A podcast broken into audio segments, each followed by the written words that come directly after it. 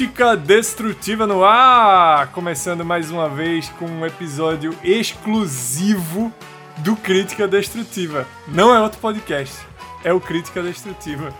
E hoje eu tô com os melhores amigos que um ser humano pode ter e também tô com o Tiberinho e gostaria que cada um desse um olá. Começando por Tiberinho, né? Diga o seu olá, Tiberinho, com bastante energia. Bom dia, bom dia, bom dia, caros ouvintes. Quero ver todo mundo felizão da Silva. Felizão da Silva? Foi isso que eu disse. eu vi quase cospe.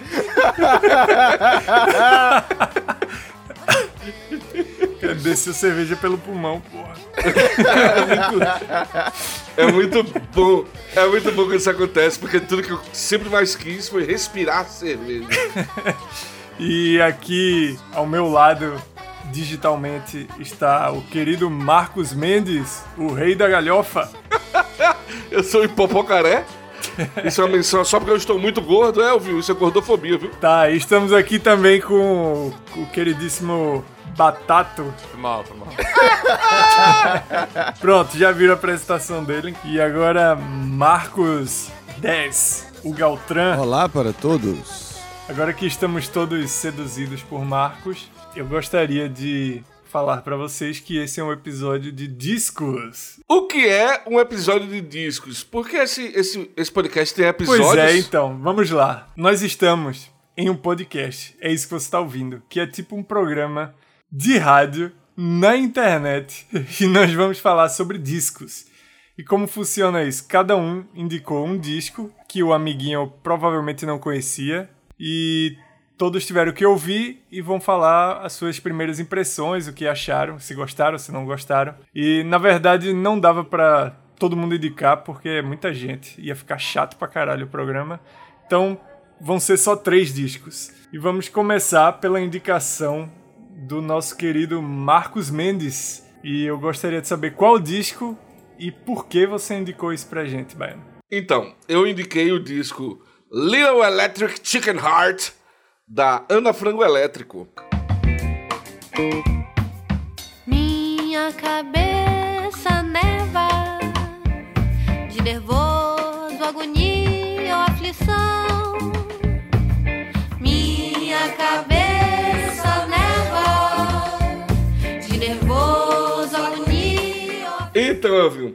Já pra começar com uma parada bacana, o nome dela é Ana Frango Elétrico, porque o nome dela originalmente é Ana Faria Fengerlernert. É algum nome alemão, sei lá que porra é.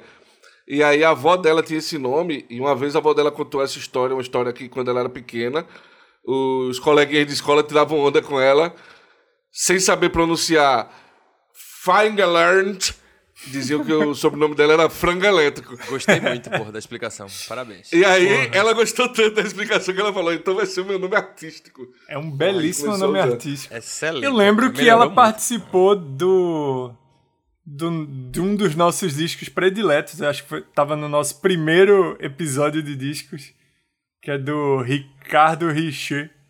Ela Verdade. participa da música Só na Darkzeira. Verdade, que é uma Exatamente. das melhores músicas. É, foi o meu único contato com ela até ouvir esse disco. É isso que, que, assim, foi meio que nessa mesma onda, nessa mesma levada que eu tinha conhecido ela, apesar de ter vindo por lugares diferentes. Eu cheguei nela, depois eu vi a ligação dela com o Ricardo Richer, e aquela época lá eu não tinha escutado muito bem, não. Mas por uma provocação de Marcos, que disse que a gente nunca indicava artistas femininas aqui, eu fui atrás de artistas femininas brasileiras, que eu gosto de fazer indicações nacionais. E aí me peguei escutando disso da Ana Frango Elétrico. E eu vou ser muito sincero, me surpreendeu positivamente, porque no começo eu achei que ia ser uma coisa muito dessa nova onda de MPB nacional, que é meio. Eu acho meio chato, por sinal. Mas achei que não, achei que é mais divertido, achei que é mais criativozinho e de primeira ele meio que me deu incomodada, mas depois o que me incomodava eu passei a gostar. Então eu acho que ia ser, achei que ia ser legal trazer pra cá, porque eu tenho certeza que vai ter gente que não vai gostar também, vai ter gente que vai achar coisas divertidas pra criticar e eu queria essa dinâmica. Você pode não gostar, mas não vou mais falar palavra. escrita numa roupa velha, céu azul longe na estrada. O que, que vocês acharam aí? Primeira impressão. Diz aí, Marcos 10. Então, quando eu vi o nome, eu, meu amigo, que porra é essa? É um geladeira metal, será? Explica aos ouvintes o que, o que significa geladeira metal, rapidinho. Geladeira metal é tipo Mozart, Beethoven, só que ao contrário, velho.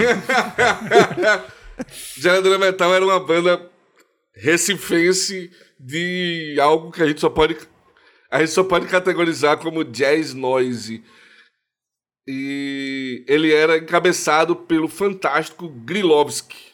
Se enquadra em música, então. Tudo é música.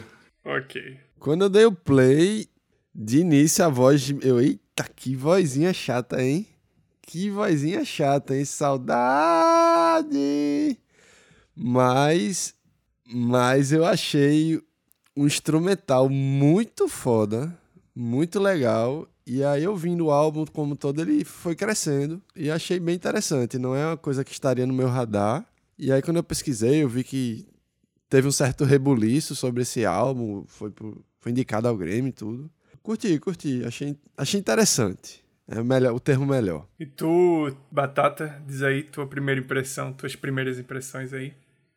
Ele só pode dar primeiras impressões. É, só posso dar É. primeiras impressões hoje. Ok. Peço Tua única mas é impressão, diz aí.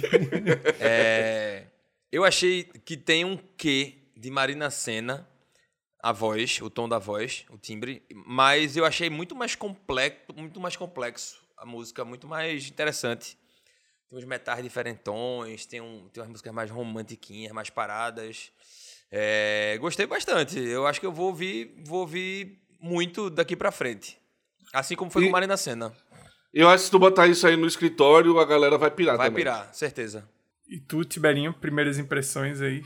Minha primeira impressão foi é alternativo pouco além da conta pra mim. Essa foi a minha primeira impressão. Eu acho que a minha impressão foi bem parecida com a de vocês, que assim, quando eu dei play, aí vem essa musiquinha que, que Marcos falou, saudade! e aí eu pensei de cara que realmente não é o tipo de música que eu, que eu escuto. Mas no geral, foi, foi positiva. Assim, o, o disco, por ser bem curto, né? Acho que tem 30 minutos no máximo. Ele deixa o, o disco nada cansativo, assim, porque você pensa, porra, essa mulher vai ficar cantando com essa voz no meu ouvido aqui, mas não é nada cansativo. É, é muito E eu- agradávelzinho. Assim, o. É, o ouvinte não tem noção disso, mas a gente tá gravando os programas meio que seguido, então teve muito pouco tempo pra ouvir esses discos. E aí eu pensei, eu vou ouvir uma vez cada um aqui e depois eu escuto com mais cuidado. Aí eu botei esse e, e ele ficou repetindo, tá ligado? Eu vi mais de uma vez seguida, sem perceber, assim. Eu, caramba, acabou já e botei de novo. Assim, por opção eu botei de novo. Então, no geral, a opção foi. no- a impressão foi positiva, tá ligado? Talvez não tanto medo assim de trovão.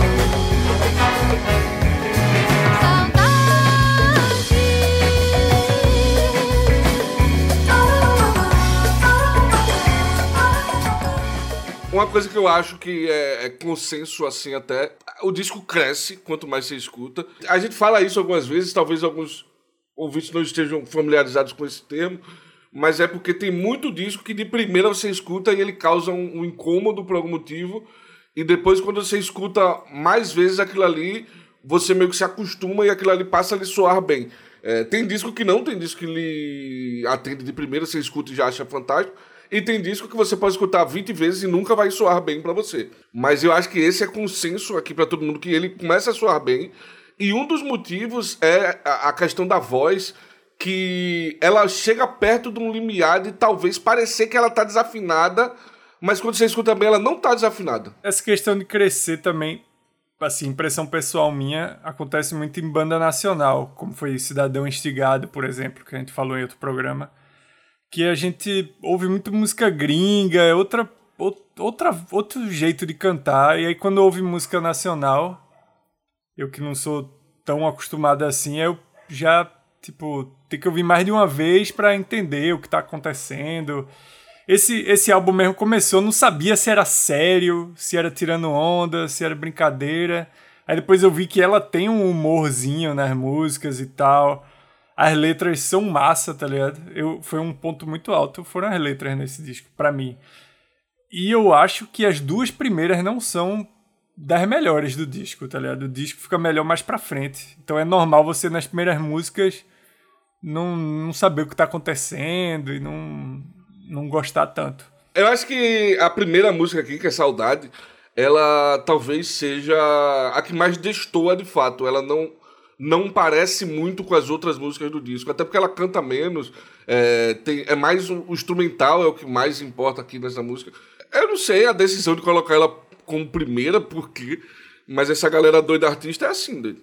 E, é, é, é, ela é bem artística, tá ligado? Tem até um negócio que ela disse que fazia. Ela prestou vestibular pra pintura, só que aí ela desistiu e achou que era melhor seguir carreira de música. Aí foi fazer correr com música e ela já escreveu um livro de poesia. Então é dessa galera bem artística mesmo. E uma parada que eu achei muito bacana desse disco é que eu não sei qual a ligação dela com o jeito de estudo, coisa do tipo, pelo fato dela ter participado do disco do Richer, que à época a gente comentou que era um cara que, tava, que cresceu em, em estúdio e sempre teve ligação com produção. A produção desse disco eu achei muito foda, velho. Acho a produção muito, muito Muito boa. boa. Eu fiquei. Depois que passou essa primeira música, esse primeiro impacto, e o disco foi rolando, eu fiquei, caralho, velho. Que negócio bem produzido da porra, instrumental todo costurado, metais, o timbre de guitarra tá lindo, velho, lindo mesmo. Aquela na música Vinheta, eu, caralho, eu voltei, peraí, eu quero escutar essa guitarrinha aqui de novo. E aí ela produziu, eu vou esquecer, eu esqueci o nome do cara agora. Foi ela em parceria com outro cara. E ela disse: mesmo a partir de agora eu vou, eu li na entrevista, eu vou produzir sozinha. Porque ela deu a entender que meio que a galera não leva a sério, pensa que a mulher tá ali mais pra figurar. Ela disse: não, agora eu vou deixar pra verem que eu faço mesmo. Eu achei a produção até overpower, né? Assim, muito megalomaníaca pro que ela tá fazendo. Os, os metais são, são muito complexos, tá ligado? Instrumentais foda. E assim, eu posso estar enganado, mas eu a- em alguns momentos eu acho até que é uma sátira a esse tipo de produção, tá ligado? Que é tipo uma coisa muito grandiosa pra ela tirar uma ondinha, pra ela. Não sei se, se é isso mesmo. Tipo, a- às vezes eu eu fiquei. Porque a- a- as letras não, não tem esse rebuscamento nem nada. É, são simples, são, são boas, tem umas até bem profundas. Mas eu, eu achei que às vezes até destoa da mega produção instrumental e tal. Ao ponto que eu achei até que era meio Rogério Skylab, tá ligado? De. que, porra, eu- talvez ela esteja achei, tirando velho. onda. E, eu, e é um humor que eu não tô pegando bem porque eu não conheço ela. Eu acho que tem esse lance de ter uma coisa bem humorada. Eu acho que ela queria realmente fazer a música muito bem produzida, porque ela tem essa pira dela, e aí a gente vê que tem. Meu irmão, se você pegar a lista de galera que trabalha no disco, é coisa que só o caralho, é trompete. Até Tim Bernardes faz coro de voz, tá? Em música aqui. Então, tem gente grande junto. E é gente pra caralho, a produção do caralho, mas ao mesmo tempo ela brinca muito com o lance que as músicas têm até um que algumas meio infantil, tá? A melodia é infantil, ela tem umas rimas é, mais bobinhas, tem um negócio de para papapá, que é traz um- um- uma parada que realmente se junta com essa produção toda e vira uma parada que é meio distoante mesmo, mas que soa bem pra caralho. Realmente, pra se fuder. É porque eu tô ouvindo e tô curtindo muito aqui. Na verdade, eu achei melhor até quando usa menos, tá ligado? Não, não que esteja ruim de jeito nenhum, mas, sei lá, te- eu anotei aqui uma música. Devia ter ficado menos. Soa bem Rita Lee, dos anos 70, tá ligado? Que- Achei também. Aí, Baby, baby do Brasil também. É, aí eu pensei, porra, é melhor quando a parada é mais crua, tá ligado? Eu achei que combinaria mais. Mas é uma produção absurda, assim, é boa pra caralho. É, ouvindo o disco, eu me remeteu a Rita Lee, algumas músicas, e me remeteu também a Clarice Falcão, a, a simplicidade de, de sei lá, a melodia, sabe? Facilzinha e tal. Sei lá, algo me remeteu a Clarice Falcão, a vozinha também. Não, eu, eu me puxou realmente pra mutantes, assim, tem uns momentos de, de guitarra ligada em linha, que você vê que tá ligado na mesa, aquele som bem do psicodélico do Brasil. É, ela tem uma voz pequena, não, não falando mal, mas assim, um timbre de voz Uhum. mais Baixinho. fraquinho, mais É, magrinho, mais baixinho e tal.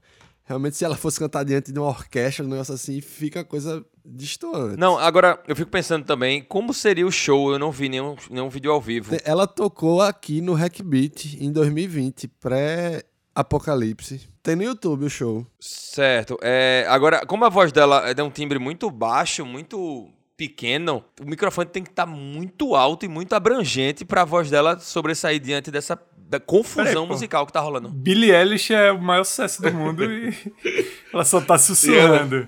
Ela canta sussurrando. é. Patofu tem 30 anos de carreira, 40 anos de Eu carreira. não tô dizendo que não pode, não, mas se ela for para um show que, que a gente tá acostumado a tocar, por exemplo, só vai ser instrumental. É isso que eu tô dizendo. Eu vi um vídeo dela tocando em trio, tá ligado?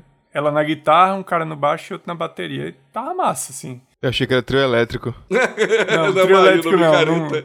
Power trio.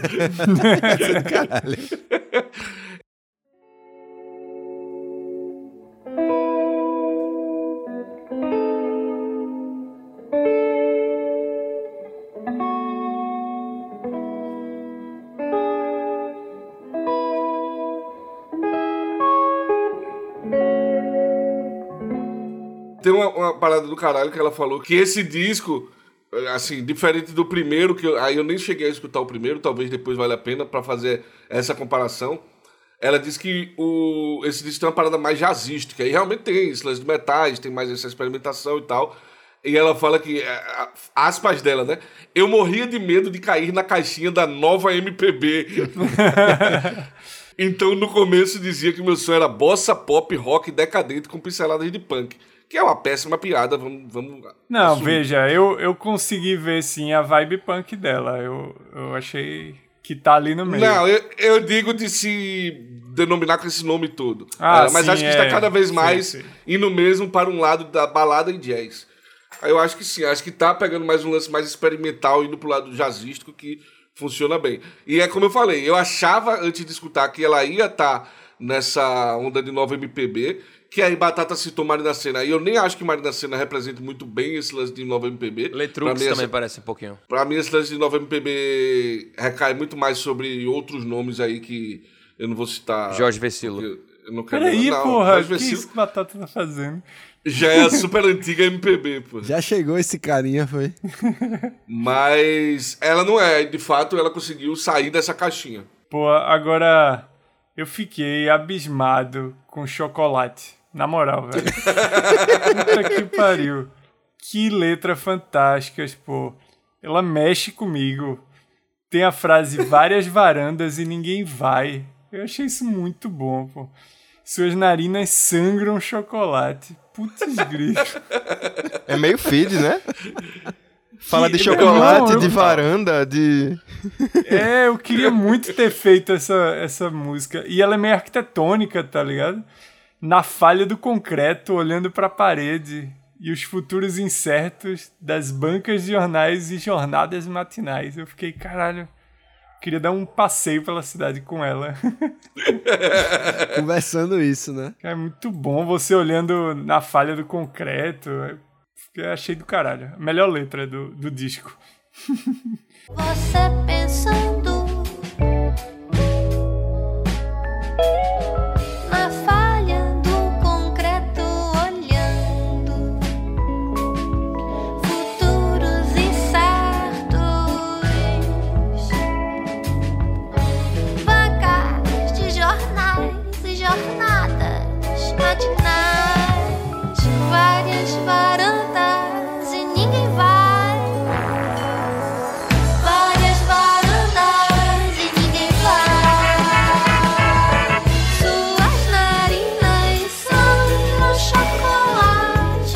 Tá, alguém tem uma consideração final? Eu passo pro próximo. Só pra pontuar, em 2019 ela venceu o prêmio de Artista Revelação na Associação Paulista de Críticos de Arte. E em, 2000, em 2020, com esse disco já, o Little Electric Chicken Heart, que ela bota o coração de galinha elétrico. É, é brincadeira com o próprio nome de brincadeira dela, mas é o coração de galinha. É, com esse disco novo dela, ela concorreu ao Prêmio Multishow de Música Brasileira e concorreu ao Grêmio Latino. Então vamos passar pro próximo disco aí. Pri, sobe o som após Marcos 10 falar qual é o disco. O disco que eu indiquei foi Dortia Cottrell. E o nome do álbum não tem nome, tá? É o nome dela de novo. Então sobe o som, Pri.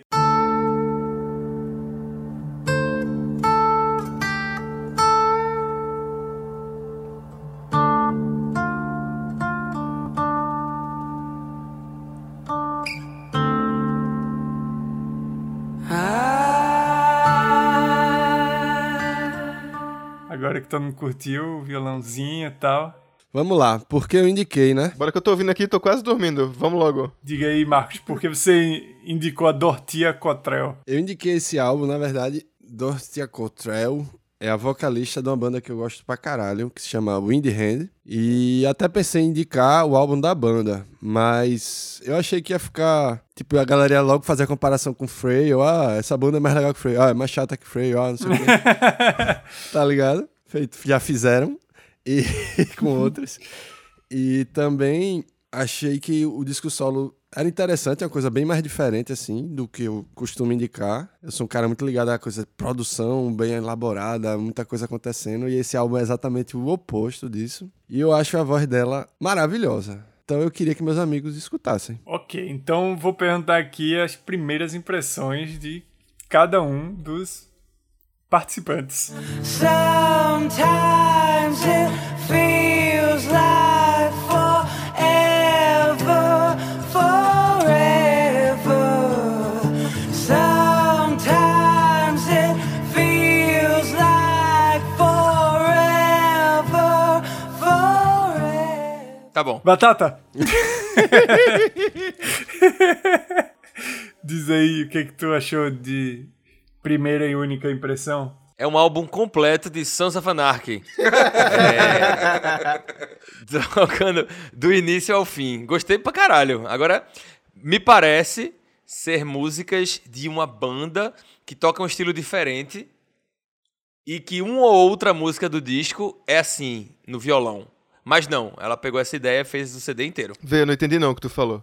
Eu, eu posso explicar com uma ideia que todo mundo conhece, que é Pearl Jam. Tem aquela música de violão todo disco.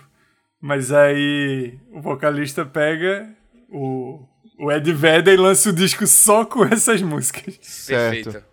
Inclusive ele fez trilha de filme assim também, né? É, a teoria não tá certa não, mas é uma teoria interessante.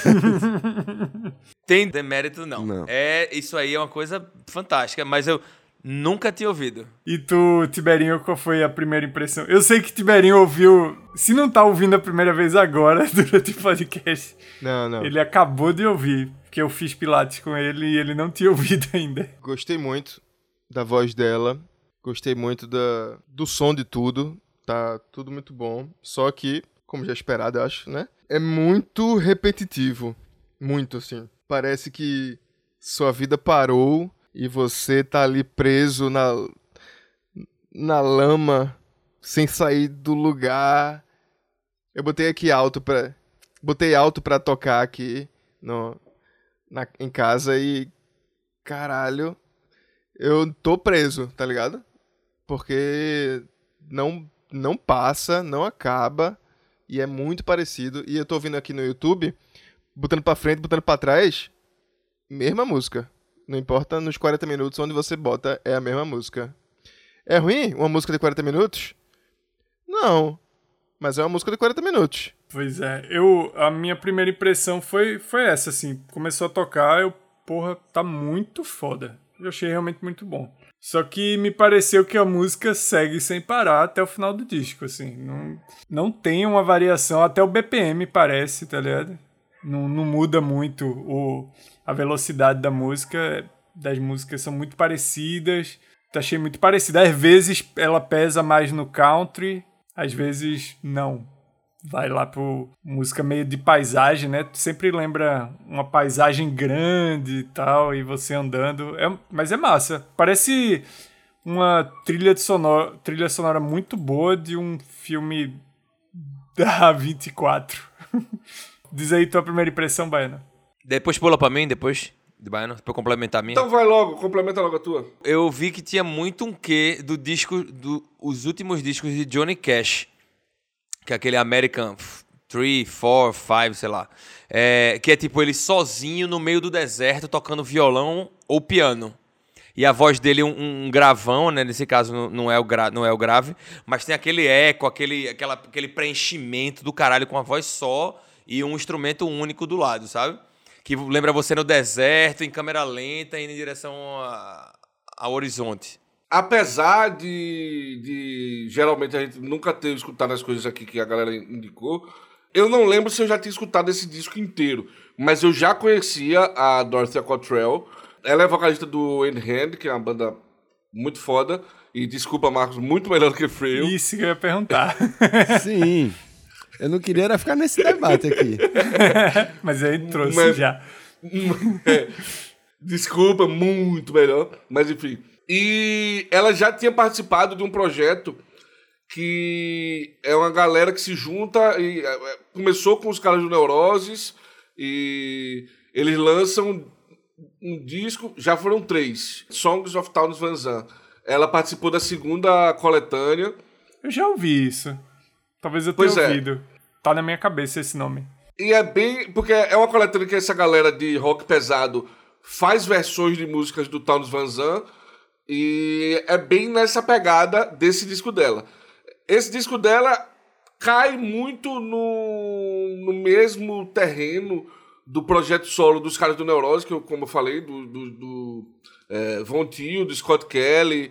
Tem outro, outro brother que, inclusive, na coletânea, ela canta com ele, que chama Nate Hall, que também tem um- uma carreira que é meio nessa pegada.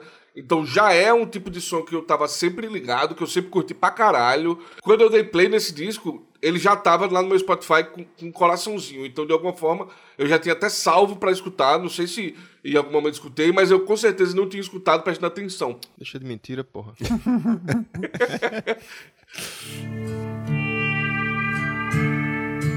Hey,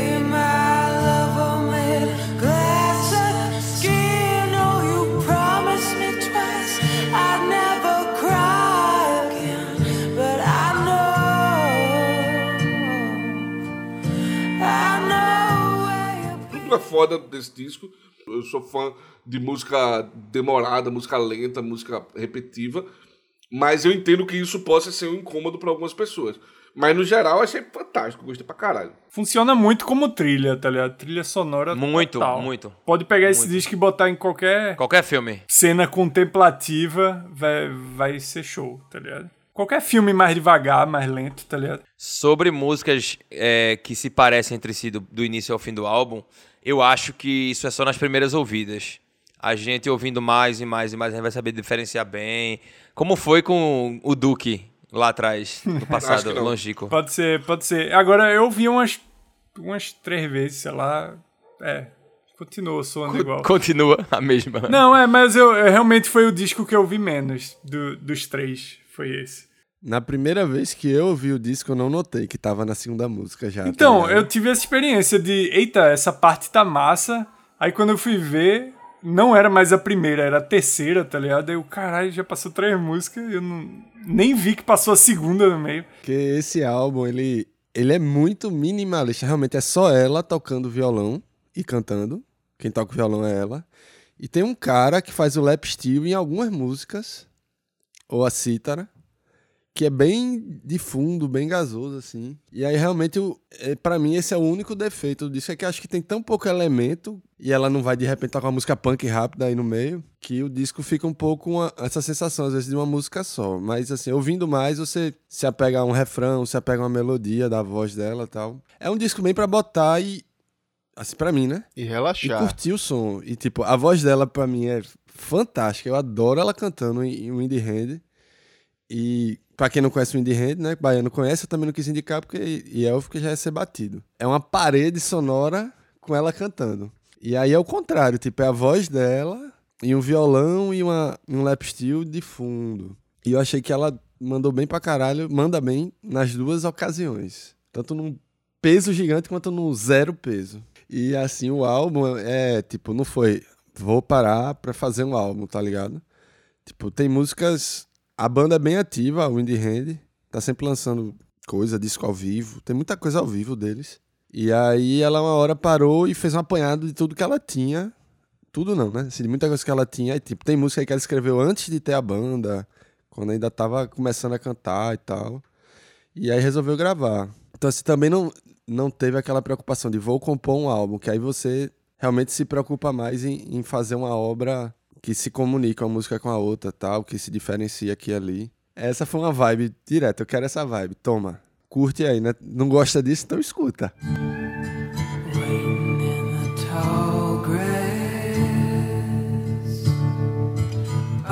Gonna come home? Are you gonna stay? Heard you had a child is bound. Tá, bora fazer uma parada que a gente não fez ainda. Marcos, diz que cor tem esse, esse som pra você. Pra mim é um verde quase preto, um degradezão assim, uma luzinha roxa passando. Meio Matrix, né? Meio. E tu, Batata? Pra mim é um marrom escuro, quase preto. Não é preto porque. Não sei. É, é marrom. É isso que eu tenho a dizer. Porque é sépia, é sépia. É um preto com sépia. Preto com CEP é preto. Isso. Então sépia escuro. Tu, Baiano, tem uma cor pra esse álbum ou tu não consegue ver cores no som? Eu não sou muito sinestésico, não. Mas eu concordo com o Batata que isso aqui tá bem mais amarronzado. É, eu não acho que é nem tão escuro. É um marrom que tá ali, bem marrom mesmo. Marrom meio cor de, de lama. Tu, Tibério? Pra mim é meio cinza, mas eu vejo chuva. Pra mim é chuva. Cemitério na chuva. Isso. Aquela parada meio nublado. Tá nublado pra caralho, com certeza. Chuva leve. Céu branco. uma nevazinha. branco, céu branco. Uma nevazinha. É, é meio, meio, meio preto e branco. E tu, Elvio? Eu vejo um azul bem escuro, assim. Tipo, azul marinho muito perto do preto. Eu, eu acho que todo mundo vê uma cor bem escura, tá ligado? Ninguém vê uma cor clara pro tipo de som. Já na frango elétrico, acho que todo mundo vê um amarelo, uma parada assim. É bem amarelão mesmo. amarelo piscando, né? Com vermelho, amarelo e vermelho. Então vamos pro próximo disco, que é uma indicação minha, Big Mess, bagunçona, do cantor Danny Elfman. Sobe o som, Pri!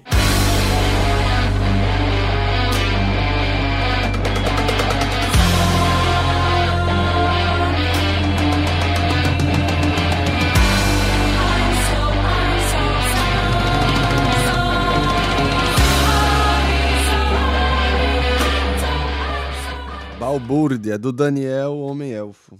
Pois é, o Danny Elfman, que era o vocalista do Oingo Boingo. Oingo Boingo, o vocalista do Oingo Boingo e também o cara que fez a trilha sonora de todos os filmes do planeta. Todos os filmes de Tim Burton, de Simpsons, de... Ele, ele é acreditado em mais de 100 filmes. Deu pra notar. Ele fez até esse Doutor Estranho novo, né? Fez, fez. A trilha sonora de, do último Doutor Estranho é dele. Então, esse disco, a Pepita aí, 2021, é o segundo álbum solo dele. O primeiro é de 84, não tem nada a ver com esse. E eu indiquei porque porque ele é uma bagunça. Eu peço perdão porque é um álbum grande, é um álbum duplo.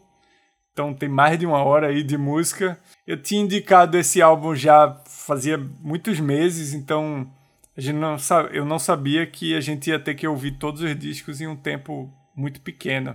E aí calhou de provavelmente isso vai influenciar na opinião da galera, que não vai conseguir deglutir o, o álbum, né? É um álbum complexo, pesado, com muito elemento, muita coisa e E foi por isso que tu indicou? Eu indiquei porque é um disco que mistura duas coisas que eu gosto muito. Três, na verdade. Que é Nine Inch Nails, Fate No More e Orquestra.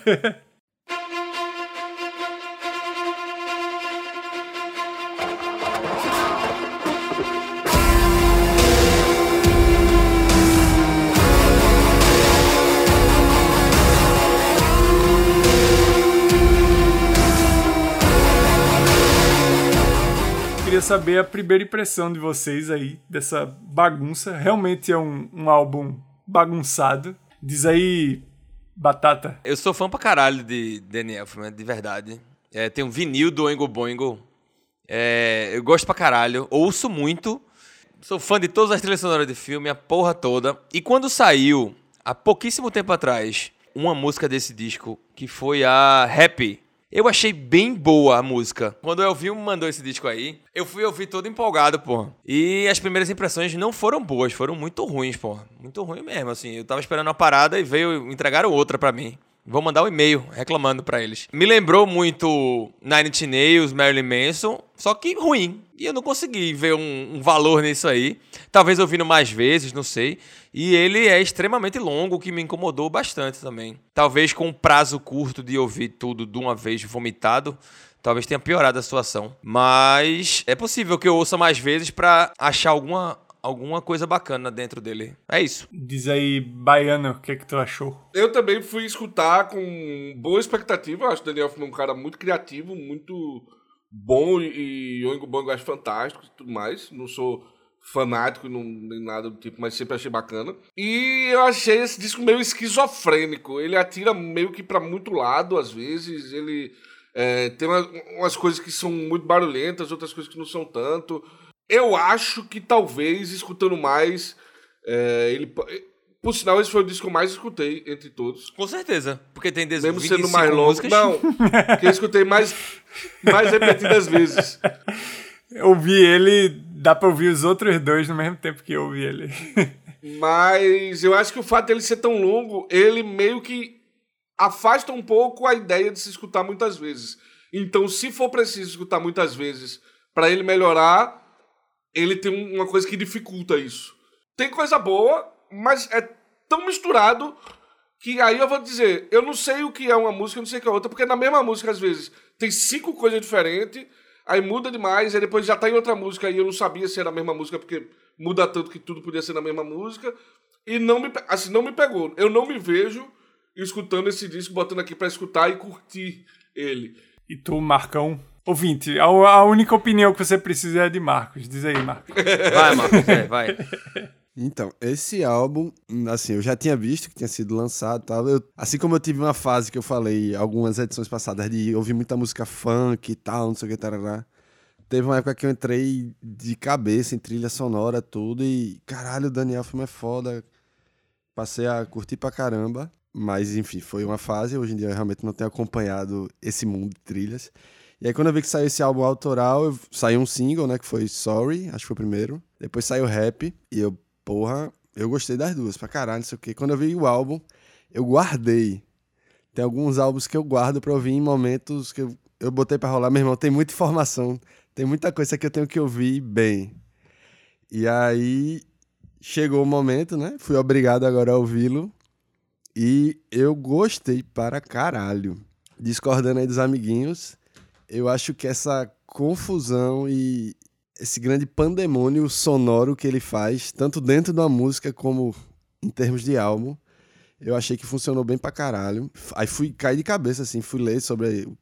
Fui ler entrevista dele, ouvi entrevista, tudo. Me remeteu algumas coisas que eu escuto, que a gente pode depois conversar mais.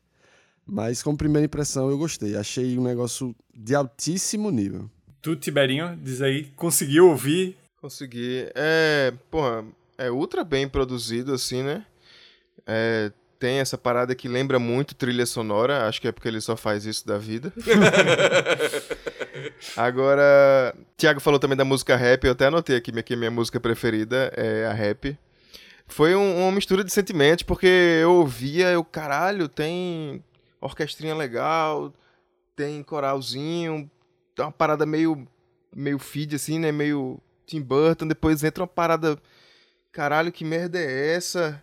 A voz me incomodou bastante em alguns momentos. Tem música que parece, dá, vontade de abrir o Melodyne e dar uma ajeitadazinha em algumas coisas. Cara, o cara tá ajeitando o cara que mais entende Pois disso. é, pois é, mas muita coisa quebrada, então é, incomoda um pouco. É, no geral, eu acho que eu não gostei não, mas tem muita coisa boa de se aproveitar. É, assim, não, não foi a minha primeira impressão, né? Eu, te, eu vim ouvindo já esse disco várias vezes, mas eu lembro que a primeira vez que eu vi, eu pensei, caralho, tem que ouvir isso com cuidado, porque tem muita coisa aqui, eu tenho que, tenho que digerir. Eu acho que Marcos tem um suco gástrico auditivo maior do que o da galera. Porque eu tenho certeza que é um disco que aumenta, assim, que você, quando você vai ouvindo e vai entendendo as músicas, você, ah, caralho, caralho, muito bom, porra. Só que tem isso, que as coisas são quebradas, tá ligado? Ele é muito. Ele sabe muito de música, então tem coisas quebradas, não, as músicas não seguem a estrutura normal de estrofe e refrão, são estruturas muito diferentes. Então tem isso do, de ser um disco para ser digerido. Só que ele é um disco duplo também, né? Então eu recomendo que você escute o primeiro disco, dê um tempo, no outro disco tu, a parte 2 do disco, que vale a pena, vale a pena digerir. Porque ele fica mais lento no final do primeiro, fica mais só voz gravona e depois volta com tudo em rap, tá ligado? Isso. É, porra. Aí tem músicas de verdade. São músicas que podem ser boas ou ruins, mas são músicas. Os outros tem muita coisa de, de- de meio que interlude e coisas que parecem, pelo menos parecem interlude, parece um- um- uma trilha sonora, um, sabe? E depois da, de- da rap são músicas. Então, e daí já é confuso pra mim. Além dessa parada muito quebrada que tem e de ser muita coisa acontecendo, orquestra, coro, guitarra, sintetizador, é, tem muita dissonância pra caralho, assim, que fica Tem, ele usa muito. No seu ouvido e fora de tempo e, quer dizer, com o tempo quebrado e, é, caralho, é, é bem estressante o começo. Pelo menos o começo do, do álbum. Tem também o fato que a- eu acho que Marcos gostou mais também porque ele é o meu brother de Nine Inch Nails e fez No More.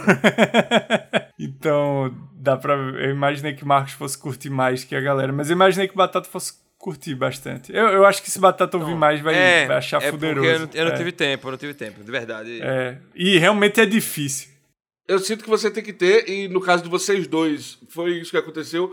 é, a princípio, uma boa vontade pra escutar o disco. Isso. E tipo, é, eu fui escutar, não é que eu tava com má vontade, eu fui escutar sem boa vontade. Eu não queria tipo, me esforçar pra gostar, até porque acho que a ideia aqui é a gente dar realmente a primeira impressão. E me pega uma coisa, eu faço uma comparação com o disco que a gente já analisou aqui também, e que foi você que indicou, Elvio, que é o Rain Dogs de Tom Waits, que era um disco longo, é um disco com muito experimentalismo, com algumas coisas que eu acho que pode se fazer um paralelo aqui, mas que ali me pegou de cara. Ali eu não precisei me esforçar nem um pouco, porque aquilo ali é uma obra-prima, entendeu? Mas aí eu acho que também vem, vem com que tu já ouve músicas na vibe, tá ligado? E aí quando tu ouviu aquilo, aquilo desceu muito fácil pra tu, tá ligado? É possível. E assim, apesar de eu gostar muito de industrial, realmente essa vibe da Engineers não é o que eu mais escuto. Nunca fui fã de Marilyn Manson também, vocês gostavam, eu nunca gostei tanto.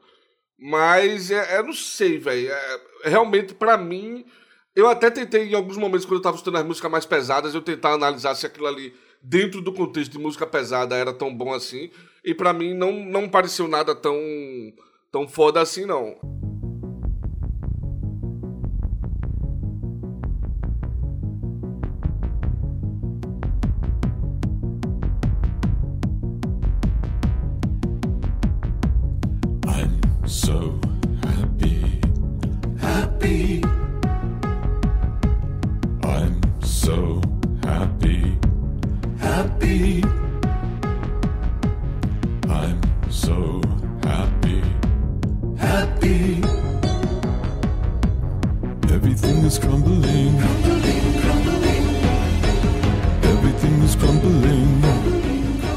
Esse disco não foi um disco planejado, tá ligado? Danny Elfman queria tocar no Coachella e ele tem um show com Oingo Boingo, tá ligado? É tipo um revival de Oingo Boingo. E tem um show de filmes, que ele toca umas trilhas de filme que toca as músicas lá do, do mundo de Jack. Que ele é o Jack e tal. E aí ele, quando ele viu lá, ele viu Childish Gambino e viu Janelle Monáe tocando no Coachella com os telões, não sei o que. Ele, caralho, eu quero fazer isso. Só que o Coachella foi cancelado, né, em 2020 por causa da, da pandemia. Aí ele começou a fazer um disco aleatório. Ah, então vou fazer uma música aqui. E aí ele começou a preparar esse, esse disco, chamou a galera, vou dizer que ele chamou Robin Fink, por isso soa tão Nine Inch Nails. Robin Fink é o guitarrista de Nine. É, chamou Josh Freeze, que é o baterista Melhor do mundo. de todas as bandas do, do mundo. É, o melhor baterista que tem, né? De Devo, de Nine Inch Nails, de Offspring, sei lá, ele toca em tudo que é Perfect banda. Circle. A Perfect Circle, inclusive, o melhor baterista é a Perfect Circle. Chamou o baixista de Dub Trio, que também é uma banda massa, não sei se vocês já ouviram.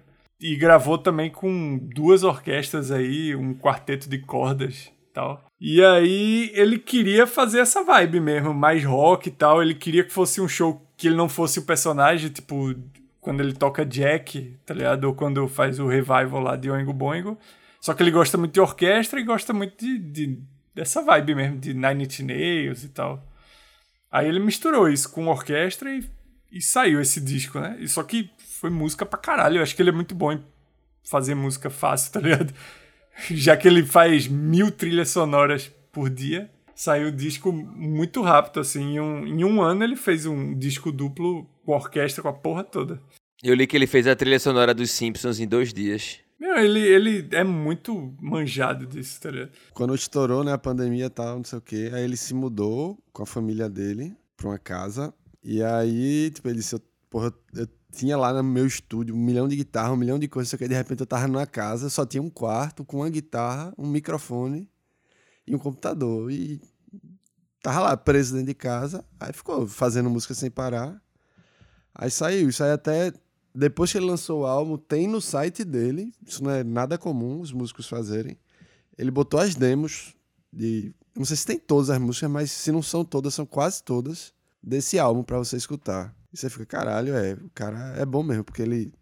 Antes de ter orquestra, antes de ter todos esses músicos, tá quase o álbum lá já, tá ligado? Não soa tão produzido porque ele gravou num quarto com a guitarra.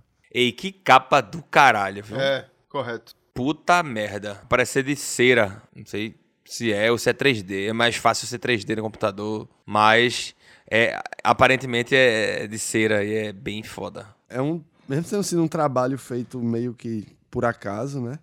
Assim, eu achei de um nível artístico como todo. Tudo alto, tá ligado? A estética eu achei foda. Aí você vê os clipes, você pode não curtir, mas Ah, é, os clipes são foda, fantásticos. Foda, clipe tem foda. uma. Tipo, tem a estética própria, tem uma mensagem, tem um. É diferente, tá ligado? Não é só, eita, vamos gravar aqui a banda no fundo branco. As letras são fodonas, né? São meio, meio bad vibe, pega essa vibe da pandemia. É um, é um disco que eu acho que sintetiza bem esse sentimento pandêmico, principalmente ali do começo da pandemia, que ninguém sabia pra onde ia, tava todo mundo trancado. Cheio de caralho. Então, eu acho que tudo que envolve questão de produção, de coisa artística desse disco é impecável, a gente não tem nem o que discutir. Diz que é produzido pra caralho, as artes do são lindas, os clipes são foda, tudo mais. É, Realmente, o que me pega é, é o lance de, eh, sei lá, talvez a confusão me, me espantou e é longo, ainda mais pros dias de hoje, né? A gente tá num, num momento... Talvez se ele lançasse as músicas separadamente e a gente fosse consumindo uma a uma, fosse bem mais fácil de digerir e, e depois viesse o disco. Não sei, não foi a forma que eu consumi. Eu acho que ele deveria lançar dois discos separados, tá ligado? Tipo, vou lança, lança um no ano, um no outro, não sei, velho. Porque realmente é muito material, tá ligado? Pra você consumir. Mas também, conceitualmente, o disco representa bem o que o título diz, né? Big Mess é um... uma Bagunção. Bagunça do caralho, é uma maluquice.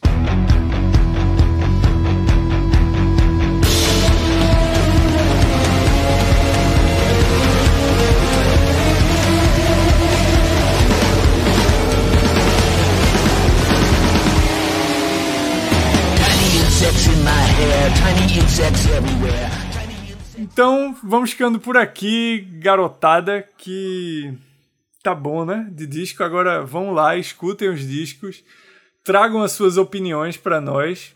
E quem trouxer primeiro por e-mail ou via direct do Twitter vai ganhar um prêmio, hein? Tô avisando. Tô avisando há mais de um ano. e ninguém mandou. Basta ainda. fazer o que pra ganhar esse prêmio? Diz aí. Basta mandar um direct no Twitter ou mandar um e-mail pra gente. Tem que haver, tem que ter a ver com o episódio, né? Não pode só dizer um oi. Manda lá sua opinião, sua crítica destrutiva, sua crítica construtiva. Então, você tá num avião que tá caindo e você tem que ouvir uma, mu- um disco desses enquanto o avião cai. Qual você ouve? Batata. Com certeza de Doroteia. Doroteia. Doroteia tocando violão no leite de morte. Com certeza no velório. Certo. Tu, Tibério, um barco que tá afundando e a banda do Titanic diz: Nós só temos esses três discos aqui pra tocar. O Titanic tá afundando. Diz aí, Tibério. O barco tá afundando. Acho que eu vou ouvir o Daniel Elfman pra ter mais tempo vivo. Pô, eu tava esperando essa piada. É. Aí vai ficar longo que nem a porra do filme Titanic. e tu, Baiano, diz aí, caso, sei lá, vai vir um meteoro, diz aí, tá chegando um meteoro, só tem três discos pra ouvir. Não é o meteoro da paixão, não, é um meteoro que vai acabar com a vida. São sempre coisas catastróficas, pô. Então, coisas catastróficas, no caso de um meteoro que você só fica complacente e espera, tem que ser Dorthia Cottrell. Não tem outra trilha sonora. Se fosse um terremoto, que é uma coisa bagunçada, barulhenta, aí seria é, Big Mess, mas Mas meteoro tu ia é querer Dorothy. ouvir Big Mass durante o terremoto, ia demorar a duração do disco, o terremoto. Mas é o que faz sentido. Eu não posso, eu não posso me cercear de ouvir o que faz sentido naquele momento. É a trilha sonora adequada. Fazer uma proposta pra Marcos. Você quer tocar com no Festival do Fim do Mundo. É o tá catastrófico. Vai tocar em que banda dessas, Marcos? Seria um prazer tocar para Dorte e ouvir ouvi-la cantar, mas pra eu tocar eu preferia Big Mac. Foda, Marcos, você tirar todas as músicas. Mas aí é que tá. Já que é só barulho Big Mac, era só chegar lá e improvisar, mandar ver. É, Vinho, se você estivesse num dia ensolarado, indo fazer um piquenique saltitante de mãos dadas com o Nightingale enquanto o arco-íris sai no céu, qual seria a trilha sonora dentre, dentre esses discos? Eu ainda digo mais, com o Natigal de um lado e do outro lado é, Ana Frango Elétrico. Pois é, pô. Ouvindo ela cantando do no meu ouvido. Meu nariz é saindo música? chocolate, saindo chocolate pelo meu nariz. Observando o Fantástico. concreto nascer na praia.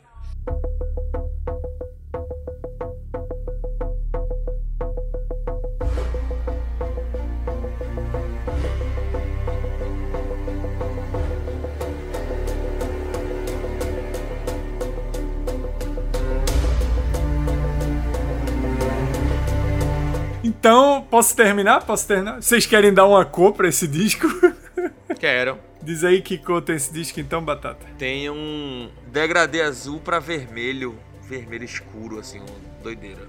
Degradêzão. E tu, Tiberinho? Pra mim é roxo e verde. É porque é meio mágico, meio misterioso, meio místico. Então é uma fumaça meio roxa com umas coisas Cor de mago. meio verde. Acho que é por aí. E tu, Baiano, tem uma cor pra esse disco? Ou cores? Me veio na cabeça uma coisa acinzentada e dourada, mas depois eu entendi que o dourado é uma coisa meio laranja. Que é porque eu tô fazendo referência ao cabelo dele, velho. É um som ruivo, né? Exatamente. Barulheira ruiva. É, pra mim, a cor desse álbum, ele é... Pegou um preto, recortou um espiral. E esse espiral tá muito mal pintado, assim, verde, vermelho, azul, roxo, cores que não combinam no caos. Tá, eu achei esse disco com, com a vibe do Mundo Invertido lá, de Stranger Things. Poderia, toda vez que mostrasse, podia estar tocando Sorry ou Happy. I'm so happy. Tem isso no disco, né? Porque a música não tem refrão nem nada, sei lá, loucura da porra, mas tem uns pontos-chave que você decora, tá ligado? Tipo Sorry e Happy, por exemplo, que são as músicas da abertura. Esse cara é um monstro na composição, velho. É um monstro, pô. É foda. É, então, se vocês quiserem criticar, como eu falei, fala lá com a gente no Twitter, que é o arroba Destrocrítica. Fala com a gente também no Instagram. O Instagram não ganha prêmio nenhum, porque a galera fala já. Então o Instagram é Crítica Destrutiva. O nosso site é o criticadestrutiva.com.br.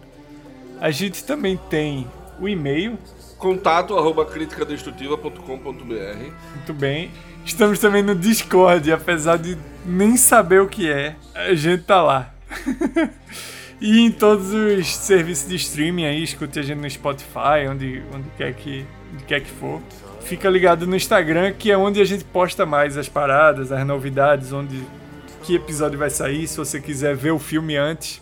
Pois bem, a gente não é Deus, mas somos onipresentes, então vamos fechando por aqui. Todo mundo deu o seu tchau gostoso para o nosso querido ouvinte, ouvinta, ouvintem, ouvintix, Ouvintix. ouvintix. Então, beijo para todos, fiquem com as forças imaginárias que vocês acreditam e beijo no coração. Eu vou dar tchau feito Dorte, ó.